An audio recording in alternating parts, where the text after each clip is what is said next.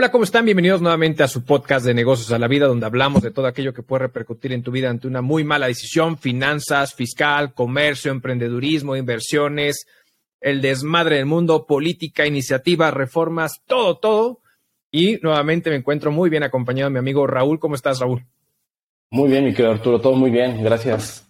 Gusto en saludarte otra semana más para platicar de diversos temas. Exactamente. Oye, pues hoy traemos tres temitas interesantes por ahí. están reviviendo un muertito que en su momento ya había sacado la Suprema Corte de Estados Unidos referente a un tema de los algoritmos, específicamente ahorita hablando del tema de, Google, por un tema de demandas que hay por, de por medio. Un segundo tema que tu gran amigo e idolatra, al que idolatras tanto, Elon Musk, al final dice que siempre sí a Twitter y va por la compra, pero ya empezó a sacar un poquito lo que en su momento platicábamos de lo que quiere hacer con Twitter, a qué nivel lo quiere llevar. Y cerramos con un tema de una reforma a la iniciativa de, instituciones de crédito, donde al final las cuentas y el dinero olvidado que tengan las cuentas bancarias, pues pasaba antes, estaba antes en la beneficencia pública y ahora va a pasar a un tema policial, ¿no? Entonces, ahorita platicaremos de eso. Son los tres temitas que traemos, ¿no? Correcto, correcto. Y si quieres, empezamos ahora sí que con la, con la primera que es de la sección 230, ¿no? Exactamente. una ley creada desde este, pues más allá de 1996, ahorita damos un poquito de, contexto, en donde protegen, es una ley, le llaman la de la inmunidad de las tecnológicas, ¿no? Exacto. Que prácticamente lo que busca es proteger a esas empresas respecto al contenido que se presentan en sus plataformas. Exacto. Y, ahí tenemos el, tema que ahorita con Google hay una demanda, que ahorita a ver si nos ahondas un poquito de eso, en donde otra vez empiezan ¿no? en, las grandes cúpulas políticas en Estados Unidos a, ver qué va a pasar con esta sección 230, porque esto ha sido, esta sección ha sido elemental para proteger a las empresas de tecnología y eso ha permitido que hoy en día tengamos el Internet que tenemos hoy, ¿no? que las plataformas, que las redes sociales, que todo lo que tenemos al día de hoy, hoy como lo conocemos, básicamente está basado en esta ley porque está protegiendo, por un lado, a la empresa respecto a las publicaciones que el día de mañana haga Arturo de manera libre en su red social, ¿no? Sin que les genere una, una responsabilidad sobre eso. Hay, hay, hay muchos este, puntos encontrados, hay muchas opiniones encontradas. Unos dicen, oye, es que tú como plataforma deberías de censurar, deberías de controlar, deberías de tener, pero por otro lado dicen, oye, pues yo nada más soy una libreta abierta Ahora sí que la responsabilidad y la opinión que está poniendo es la de Arturo, ¿no? Por dar un ejemplo. Exactamente, sí. Y la verdad es que aquí hay un punto bastante, como bien lo mencionas, controversial, porque por un lado dices, bueno, al final las personas, o sea, al final la nube, o en este caso el Internet, Google y todo ese tipo de situaciones, como es específicamente ahorita de lo que se está, de lo que hay un tema de por medio, eh, y esto es específicamente con la familia de Noemí González, que fue una estadounidense de 23 años que lamentablemente fue una de las personas que falleció en un atentado donde murieron más de 130 personas en un ataque del grupo islámico allá en Francia, ¿no? Sí. Entonces, este, este, este tipo de situaciones eh, viene un poquito a decir, por un lado tenemos que las personas o los usuarios, nosotros los, los que navegamos por Internet, tenemos de cierta manera una cierta libertad a eh, subir cualquier tipo de contenido a la nube y ya sabes que incluso hay hasta deep web y todo ese tipo de cosas, pero al final estamos libres de poder subir cualquier tipo de contenido, mentar madres, como lo vemos acá rato en Twitter, eh, en fin, mil y un cosas, ¿no? Pero por el otro lado, que eso justamente ahorita lo que están diciendo es, oye, pero ¿qué tanto el algoritmo que tiene justamente las plataformas, en este caso Google, específicamente hablando de YouTube, que en un momento dado ese algoritmo pues te va recomendando situaciones de manera eh, recurrentes a algo que tú ya pudiste haber visitado.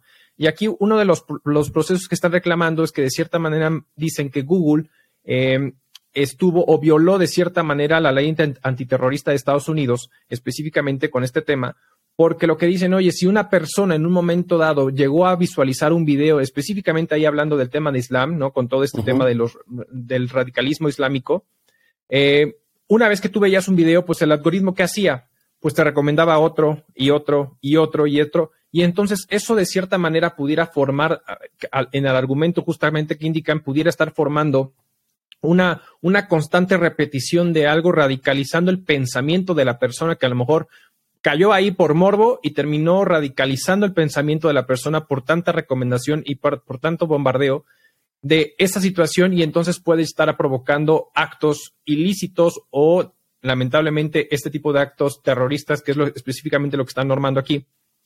Eh, y esto está provocando. Entonces, aquí es un poquito esta disyuntiva de decir, bueno, por un lado, pues sí soy libre de cierta manera eh, de subir contenido, pero por el otro también no es tan transparente y creo que por ahí va el tema y no sé qué tú opinas al respecto, que siempre se ha hablado de esa famosa transparencia de los algoritmos, que de hecho, que va un poquito eh, conjunto con el punto dos de, nuestro, de nuestro tema de Elon Musk, pero es, en su momento comentaba que lo que buscaba es tener un algoritmo abierto en Twitter para que al final la gente pudiera saber y rastrear cómo se está moviendo ese algoritmo, cosa que no vemos en, YouTube, cosa que no vemos con Google, cosa que no vemos con Meta, ¿no? Que también hay temas ahí con, Facebook. Ayer, o sea, la verdad es que es impresionante. Ayer, por ejemplo, eh, Antier, compré un par de libros, ya sabes, de estos de, lectura. De vaquero, libro vaquero. Eh, exacto, el libro vaquero, y automáticamente me salió una recomendación en Facebook. O sea, me fui a, Amazon a comprarlo me salió una recomendación paralela a un, libro que ya había comprado en ese momento por el rastreo que hacen las apps justamente en tus movimientos, ¿no? Entonces, ese tipo de cosas al final es un poquito lo que está tocando. A ver, lo que yo lo que quisiera ver es tu opinión, porque aquí estamos viendo que de cierta manera la Suprema Corte de Estados Unidos, específicamente ahí, donde ya hay un tema entre los demócratas y los republicanos, como siempre ha habido, el hecho de que ellos puedan decidir entonces qué sí o qué no va, de que de cierta manera creo que pudiera incrementarse el tema de la cancelación y el tema de la libre expresión. Entonces, obviamente es una línea delgada, entiendo el argumento que dicen contra lo que están diciendo contra Google, pero el, otro argumento es qué tan libre entonces te vuelves de realmente tú ser un usuario de poder publicar lo que tú quieras, ¿no? Sí, mira, no, es, que, son muchos puntos, ¿no? Y, yo creo que, y por eso les decía que quería dar como un poco de contexto, porque hacia allá va de por qué crearon la, la, esta sección 230. Y, y, tiene una lógica porque habla, o sea, el, origen más o menos habla exactamente de lo que está pasando hoy el día. Y eso fue, te estoy hablando de la, década de los 50, 1950, o sea, ya tiene ratito. Y todo inició con los propietarios de libretas en Estados Unidos. Los que, los que generaban, hacían las libretas, resultaban que los terminaban demandando o los, este, los sancionaban porque los que compraban las libretas y a su vez comercializaban tenían, este, ¿cómo le llamaban? Eh, contenido indecoroso, ¿no? Sí. Me imagino que era pornografía, ¿no? O algo similar. O, o de mil y un cosas. Atractiva o lo que pueda ser. Exactamente. Entonces, este caso llegó hasta la Suprema Corte en donde dicen, oye, a ver, ¿qué está pasando? ¿Por qué están responsabilizando al que crea las libretas? Y no al que las comercializa y no al que las consume.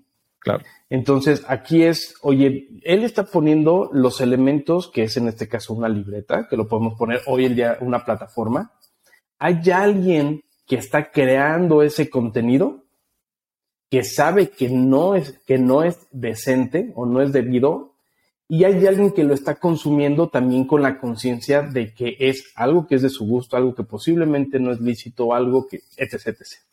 Entonces, a partir de ahí es que em, se empezó a escalar, a trabajar y hasta que se creó esta famosa ley de 1996 de, la ley, de, ley de decencia de comunicaciones en Estados Unidos. Entonces, es algo similar a lo que estamos viendo ahorita. Dices, oye, está Google o está Facebook, está quien quieras. Ellos están poniendo la plataforma. El negocio gira alrededor, sí de tener un algoritmo, pero ojo, para efectos, sí de monetizar, sí de generar, enfocado al gusto del consumidor respecto al contenido. Entonces, claro está que lo que buscan es entender qué es lo que Arturo quiere, qué tipo de libros le gustan para que las plataformas empiezan a llevarle ese tipo de contenido, ese tipo de productos que él demostró que les gustó a través del consumo, ¿no? Entonces, esa es la parte de la tecnología. Ahora, la parte de quien genera el, contenido, que esto es lo que dice la ley. Aquí el problema no es el quien tiene la plataforma, el problema es, o el culpable es quien hace el contenido, ¿no? Correcto. El contenido se genera y sin meternos a más detalle y luego hay un consumidor. Entonces, creo que de entrada, si hay veces que están muy invasivos los algoritmos, O sea, creo que sí, a veces sí, como tú dices, oye, apenas y o estás hablando por no sé, luego te, te, pasa que estás platicando con tu esposa o con amigos, oye, vamos del viaje, que no sé qué, y de repente te llegan mensajes de Aeroméxico, de hoteles, de no sé qué, de, o sea, a veces sí es demasiado invasivo y creo que esa parte sí la deberían de controlar un poco más porque ya ser demasiado invasivo. Es el primer punto, ¿no? Número dos, el tema de los algoritmos que, que comentas. La realidad es que el 99% de la población no tiene ni jota idea que es un algoritmo, ni cómo es el algoritmo, y aunque se lo publiquen, no va a entender que es un algoritmo. De nada sirve. de acuerdo contigo. o sea, de nada sirve. Y yo creo que va a ser muy fácil que se, que, se puedan proteger porque parte del éxito de las plataformas es el algoritmo. Cosa, cosa que tenemos en TikTok, que el algoritmo ha sido tan eficiente, tan bien creado, que ha hecho que haga una explosión brutal como plataforma, dejando atrás a Instagram, Facebook, etcétera, etcétera. ¿No? Correcto. Entonces, y eso ha empujado. No, adelante, perdón, perdóname. Ahí. No, no, no, dime, dime, eso ha empujado qué? Yo iba justamente a comentar, hay como ese paréntesis ahorita que dijiste de TikTok, que por eso eh, ha, ha, empujado de cierta manera a tomar otras decisiones, por ejemplo, en Meta, ¿no? Instagram, lo que están diciendo es que la naturaleza de Instagram, que entiendo que fue como el tema de publicaciones, fotos, Incluso hubo una revuelta por fotógrafos que estaban en contra del cambio, porque ahorita Instagram está dando más fuerza y más poder de visión a los famosos Reels, muy al estilo TikTok, justamente, ¿no? Más visión y ese tipo de cosas. E incluso dijo que su algoritmo iba a cambiar para promocionar contenido de personas con menos seguidores que a los propios personas con más seguidores como para decir, entonces, de hecho fue una nota así de golpe contra los famosos influencers, ¿no? O sea, como decir, le vamos a dar más fortaleza a contenido eh, eh, con poca relevancia o más bien con pocos seguidores en función a esa gente que tiene muchos seguidores, ¿no? Pero bueno, al final, eh, como bien lo dices, el algoritmo, por más que uno quiera entenderlo, cuando no estás, cuando realmente si no lo entiendes, pues muy difícilmente puedes hacer algo con él, ¿no? Claro, correcto, correcto. Y luego nos vamos al otro punto, nos vamos a la parte de la víctima. Quiero dejar al último la parte del creador, porque creo que eso va a dar más pie e incluso va a ser parte de lo que vamos a platicar de Twitter. Pero vamos a ver el consumidor. El consumidor es consciente de lo que está consumiendo. No hay algo en las plataformas en donde te obliguen a verlo. Incluso te ponen luego, dice, oye, esto es un anuncio, esto es, te gustó no te gustó, oye, si no lo quieres volver a ver, te dan las opciones. Eso esto tiene contenido sensible. Él tiene contenido, exacto. Entonces, realmente si hay una, un tipo de responsabilidad, posiblemente no el que quisiéramos por parte de las plataformas, pero al final queda de decisión de la persona que lo está consumiendo. Si hay alguien que le gustó el tema islámico, si hay alguien que le gustó el tema de, estos, eh, ¿cómo, se llaman? Como retos demasiados eh, agresivos, ellos están optando. Ojo, seguramente alguien va a decir, sí, no me friegues, pero también hay que ver las edades. Hay que claro. Eso son una de las cosas que podríamos trabajar en las plataformas, en los algoritmos, en evitar que haya un bloqueo para ese tipo de contenido en personas que tengan ciertas características, ¿no?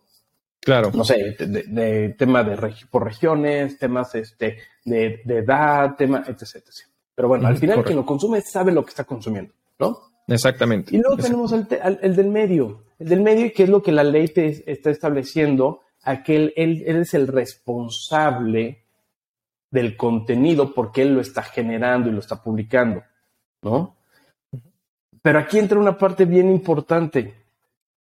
¿Qué va a hacer las plataformas? La plataforma, no lo sé, ¿eh? no lo sé si lo hagan al día de hoy, pero la plataforma tendría que dar información sobre el usuario que, que, que entregó o que hizo ese contenido, que lo subió a la plataforma y ahí empieza el tema de libertad de expresión, el tema de, de, manejo de datos confidenciales, el tema de transparencia o el tema de, este, de confidencialidad. Ahí es donde creo que es la parte detonante en donde la reforma se debería de girar en medio de este contenido, quien lo está creando, ¿no? Y hasta dónde pueden ser, porque muchas personas dicen, oye, ese es mi contenido, yo soy el que lo está haciendo, oye, estoy firmando un acuerdo de confidencialidad o son mis datos, ¿me explico? Creo que esa es la parte como medular en donde hay que atacar más porque la realidad es que hoy en día no pueden destruir el Internet como él ya lo tenemos. Sí, no, sería un... intereses. Definitivamente, sería un golpe muy duro. muchos negocios han construido alrededor. Y parte de esa transparencia, eso es lo que quiere hacer este Elon Musk, ¿no? Proteger a través de Twitter, de, tener, de ser transparente, de la libertad de expresión.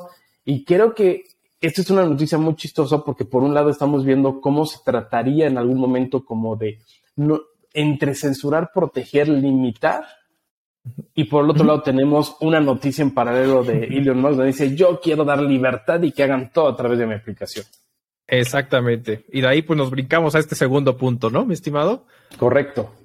Ah, con este, con este cuate Elon, eh, híjole, a, eh, a ver, eh, para retomar un poquito la historia de este, de este, de este man con, con el tema de Twitter, sabemos que en su momento había lanzado la oferta de los 44 mil millones de dólares, fue aceptada por Twitter. Después preguntó el tema de cuántos bots había. Twitter, pues al final platicábamos que no, que no había una certeza de cuántos bots pudieran existir, que nos queda claro que realmente hay bastantes. O sea, es una realidad que hay un chorro. Entonces, Elon dijo que no, que siempre no. Entonces, bueno, iba a, un proceso de, de, juicio. Y yo creo que al final, eh, para, para Elon, 44 mil millones de dólares, la verdad es, es, nada, ¿no? O sea, es nada para este cuate. Y además que no salen de su bolsa.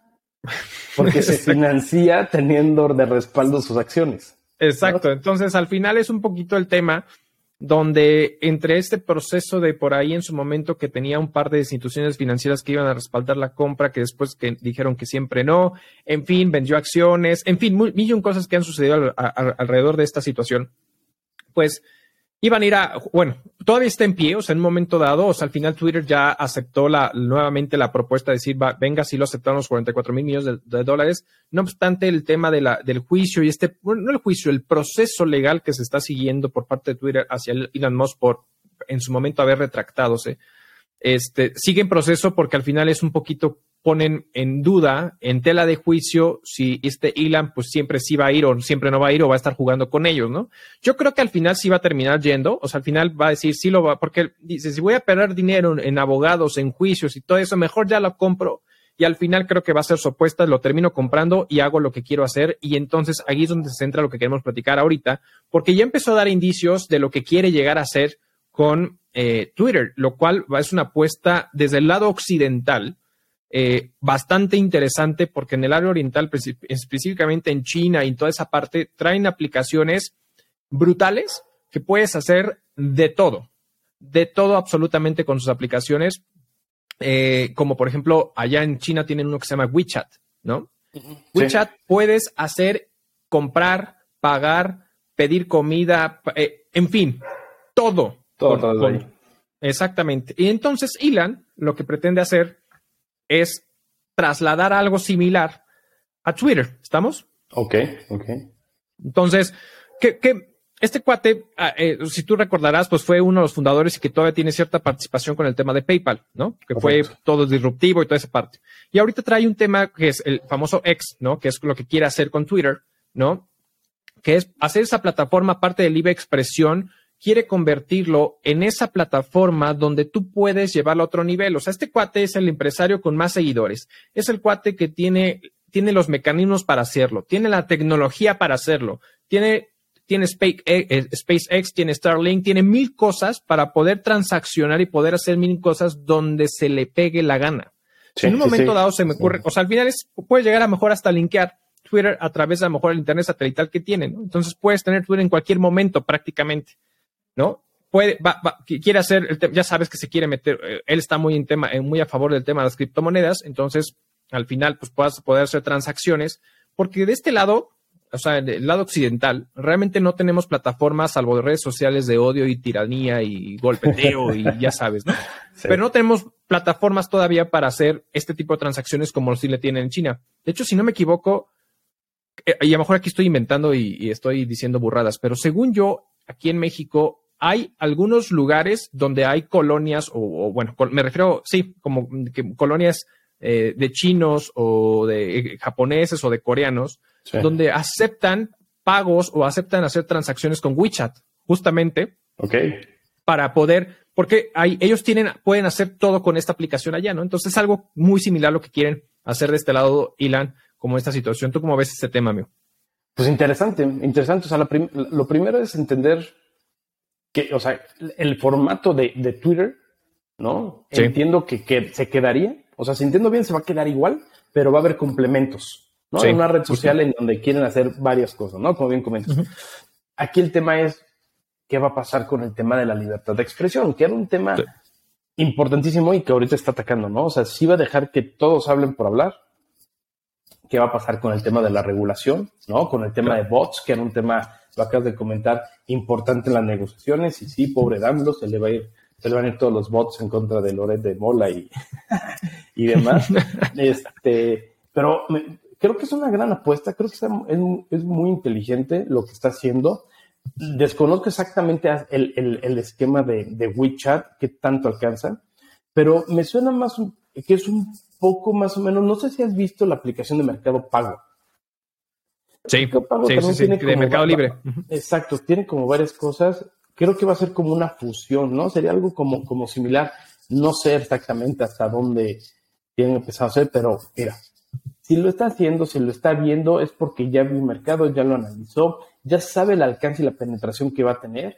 Y ojo, si lo llega a hacer, entonces hay que empezar a tener cuidado, ¿no? Empresas como Uber, empresas como Rappi, empresas como Uber Eats, por ejemplo, ¿no? La sección, porque, o una de dos, o los utiliza para fortalecer la plataforma, o puede empezar a hacer competencias a través de, ¿no? Y a lo que voy es de, el esquema, ¿no? La, parte de la transacción, no la parte del servicio, ¿no? Y esto lo pongo porque la cuestión de las transacciones, pues acuérdense que Rapid, pues, al final, de, cómo mueve el dinero y cómo es el, el, el, esquema financiero que tienen, ya tienes hasta su tarjeta de crédito, ya dan sin intereses, etcétera. Entonces, si en lugar de utilizar esos métodos que tienen como Rappi, empiezan a utilizar PayPal o algún otro implementado por Elon Musk, pudieran empezar también ahí a tambalear y podría ser importante, ¿no? Interesante cómo lo va a ver. Seguramente lo, van a implementar primero en, Estados Unidos, van a pasar un par de años y luego se va a ir escalando hacia América Latina. Correcto. Pero, está padre, está interesante. Digo, es muy interesante todo lo que es este señor. Es, es, un genio. Yo creo que ojalá que se haga, ojalá que se haga. Eh, veamos a ver qué pasa primero con, con lo de Twitter, que lleva desde, ¿qué fue?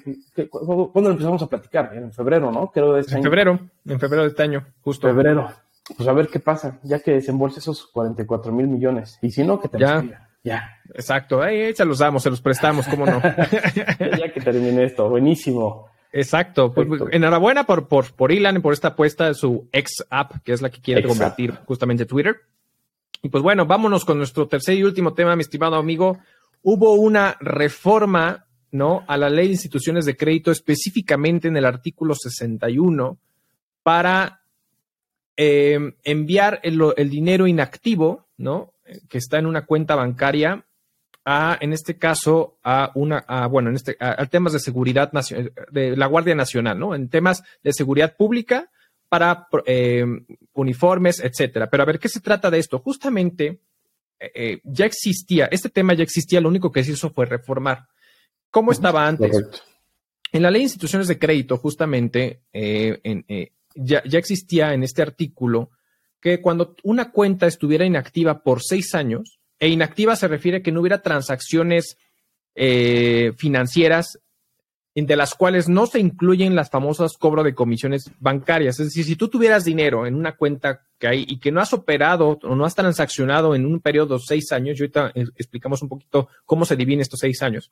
Pero al final, entre estos seis años, quitando las comisiones bancarias que a lo mejor la institución pues estuviera cobrando de ese dinero que estuviera eh, en, esa cuenta, pues no son considerados como una transacción financiera, por lo tanto estuviera inactiva. Pasando sus seis años, lo que iba a hacer justamente por, por, legislación es que se iba a ir a cuenta beneficencia pública, es decir, a, las, a, temas de salud, a, temas de salubridad por, de gobierno federal, ¿no? Iba a ir a las arcas de Secretaría de Hacienda, gobierno federal, para ir a temas de salud.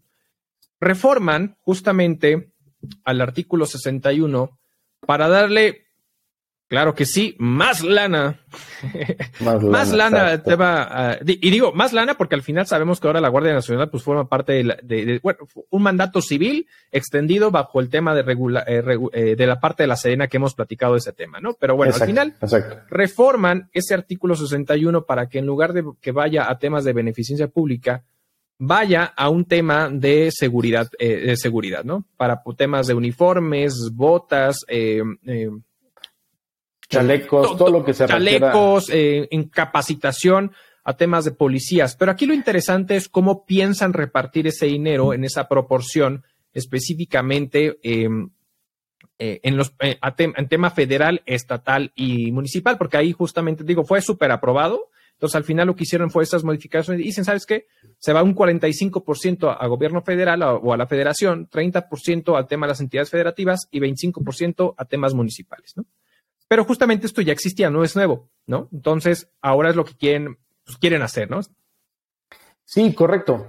Esa reforma, como dices, ya existía, la ley artículo 61 de la ley de instituciones de crédito, y de hecho, eh, desde el 2014, a través de Conducef, se creó el sistema de información de consulta de beneficiarios de cuentas de depósito, que lo que hacía era que sí, efectivamente, cuando pasara un X tiempo de seis años, no habían reportado movimientos, pasaban, y ahí podías generar un listado para que aquellos eh, personas que tuvieran o que se presumían como beneficiarios o que fueron beneficiarios de, una persona fallecida principalmente, pudieran ver cuáles son las cuentas y de ahí pudieran levantar la mano y decir, oye, comprobando lo correspondiente, hoy yo soy una parte relacionada, soy un beneficiario, soy de línea directa, etcétera, puedo reclamar la cuenta. Y los que no se iban a ese colchón, como bien comentas, iban a, cuestiones de, de salud. Y ahora con esto, pues dinero al gobierno. Y ojo, lo dicen directamente que se va a ir el tema de la Guardia Nacional, ¿no? O sea, ni siquiera ya eliminaron esos pequeños beneficios que tenían para, para cuestiones de salud, se lo mandan a cuestiones de seguridad, entre comillas, hacen la proporción, como bien comentas, federal, estatal, municipal, y todo se va para el tema de la Guardia Nacional, para el tema de la infraestructura de policial, ¿no? Se me hace raro que le llaman eh, eh, eh, infraestructura policial, cuando ya pasó a manos de Sedena, ¿no? El, manejo de la, de la Guardia Nacional. Entonces ya tal cual no son policías, sino tienen una, un rango, una línea directa en la parte de la militancia. Pero bueno, lo que buscan es dotarlos a través de esta, esta donación, también capacitarlos. Y ojo, eh, palabras de lo que dicen, dotarlos de valores, disciplina, obediencia y honor a través de dinero que te van a sacar de tu cuenta. Exactamente. ¿Sabes también lo que es chistoso? Te dice, oye, las cuentas que estén activas y los montos vayan entre más menos entre 50 mil y 300 mil pesos, forman parte a una, cuenta, a una cuenta central. Y te dicen, después de tres años de que no sean solicitados, porque ojo, eso es importante. Una vez que lo, eh, lo absorbe, digamos, el gobierno, pasa a una cuenta central y vas a tener hasta tres años para poder ir y reclamarlos. Si no están reclamados, se absorben y se van a la federación. Lo único que en esta parte, lo que no sé, mi, querido Arturo, no sé si tú lo viste o escuchaste o lo comentaron, es si se va a generar una retroactividad respecto a aquellos, aquellas cuentas bancarias que ya habían sido tomadas o va a ser todo a partir de la publicación de la reforma de esta ley. No, va a ser a partir de la publicación. O sea, aquí un punto interesante es que al final, pues sabemos que no puede ser nada de forma retroactiva y como tal. Entonces, realmente es a partir de que se publica la ley. Digo, ahorita fue aprobada y falta que la publicación y todo para que esa reforma se dé y se diga a partir de qué momento surte efectos. Y es a partir de ese momento en adelante donde al final, pues en lugar de irse al tema de beneficencia pública, que tanto dinero le hace falta, ¿no? La verdad este, pues se, va, se quita de ahí y se va al tema de las instituciones policiales, ¿no? Eh, la infraestructura policial. ¿Sabes a mí lo que me causa ahí duda o confusión? Es que tal cual, como ya estaba la ley, no están reformando o no están modificando el hecho de que te lo quiten, sino nada más están reformando el destino de los recursos. El destino, correcto. Entonces, como no, como, como no es una nueva una, una ley, un nuevo acto, un nuevo este, sí, un nuevo acto autorizado por parte de, para el gobierno, lo que puede hacer el gobierno, si no es nada más respecto al uso de los recursos. Entonces yo creo, no sé, pero yo creo que entonces sí puede haber la posibilidad de que jalen lo que actualmente ya se tiene en esas cuentas. Porque bueno, lo que esté vigente, ajá, justo, sí, correcto. Sí, porque, porque no, ya no es un tema de, de afectación, ¿no? A, a, a los terceros, a la población, sino más bien es hacia dónde van a ir los recursos. Entonces, seguramente ya le echaron el ojo, vieron que hay una muy buena lana ahí y, lo van a sacar, porque por ahí todavía dice, ¿no? Al, menos en, un comunicado de una entrevista que hicieron por la parte del financiero, que te dicen de que, bueno, bueno, bueno, si hay por ahí de manera así, un supuesto en donde haya una cuenta que tenga más de 10 millones de pesos, las va a poder reclamar y va a tener la seguridad de que sean devueltos. Digo, no creo que alguien, de, que sea una persona fallecida, no creo que 10 millones se te olviden, ¿verdad? en sí, claro. Pero bueno, hay que tener cuidado con, con, estos. Están yendo otra vez, estamos viendo esa, ese beneficio, ese interés a mí, en lo personal, cada vez más preocupante de todo el poder, todos los recursos, todo lo que le están dando a, los militares, porque, ojo, volvemos al mismo, para mí, gran error. Quitan esto del sector salud y van a meter ese dinero para cuestiones de Guardia Nacional. Y aparte, ¿sabes qué? Si hubieran dicho, que también lo vería mal, pero si hubieran dicho, oye, la, la o a través de la Guardia Nacional se va a administrar eh, la, la, atención de salud a través de acciones que vayan a hacer a pueblos o lo que sea, dices, bueno, o sea, no está tan bien porque no tienen ellos por qué hacerlo, pero bueno, lo van a administrar. Pero aquí es no, aquí se van a ir a uniformes, a botas, a chalecos, a todo ese tipo de cosas. Mi querido Arturo, todo eso se compra a través de licitaciones.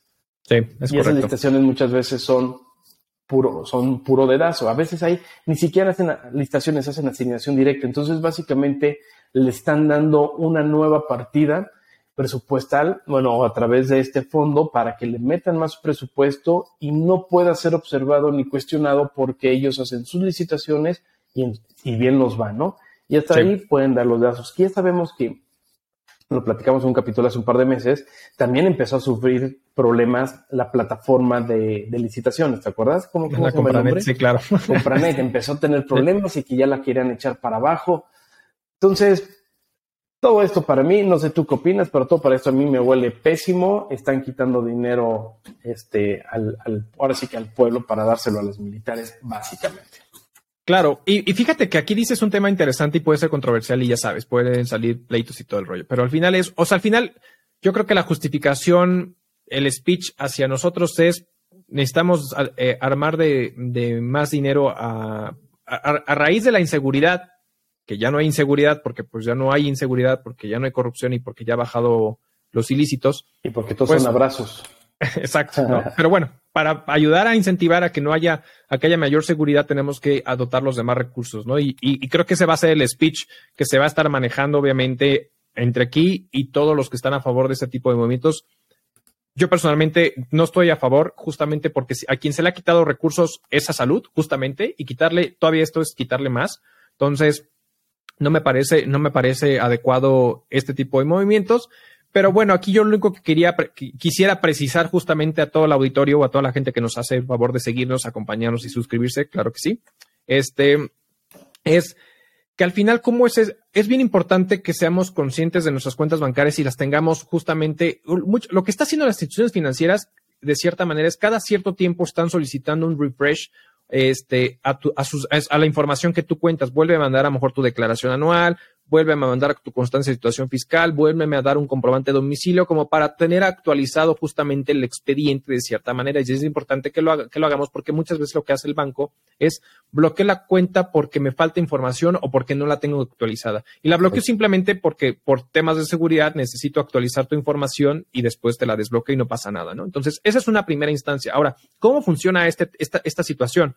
Es después de que cuando se van a cumplir justamente estos tres años de los primeros tres años de inactividad, eh, tiene la autoridad, bueno, la autoridad, tiene las instituciones financieras la obligación de 90 días antes de que se cumplan estos tres años de decirle a la persona o en el domicilio de la persona, decirle, oye, ¿sabes qué? Este dinero que tienes olvidado en esta cuenta saldazo, este, tienes, eh, tienes, tienes dinero ahí que no has tocado, que no ha habido movimiento, entonces va a pasar a una cuenta global o a una cuenta central para que al final, bien, cuando pase esa cuenta central, durante una vez que pasen esos tres años, ese dinero sigue siendo tuyo y puedes reclamarlo y te da, por eso te da aviso la institución de crédito. Una vez que está en esa cuenta central, necesitan pasar otros tres años y si no hubo reclamo, entonces ahora sí va a pasar justamente a un tema de las instituciones, bueno, en este caso era beneficencia pública y ahora pues pasa a un tema de infraestructura policial, ¿no? Correcto.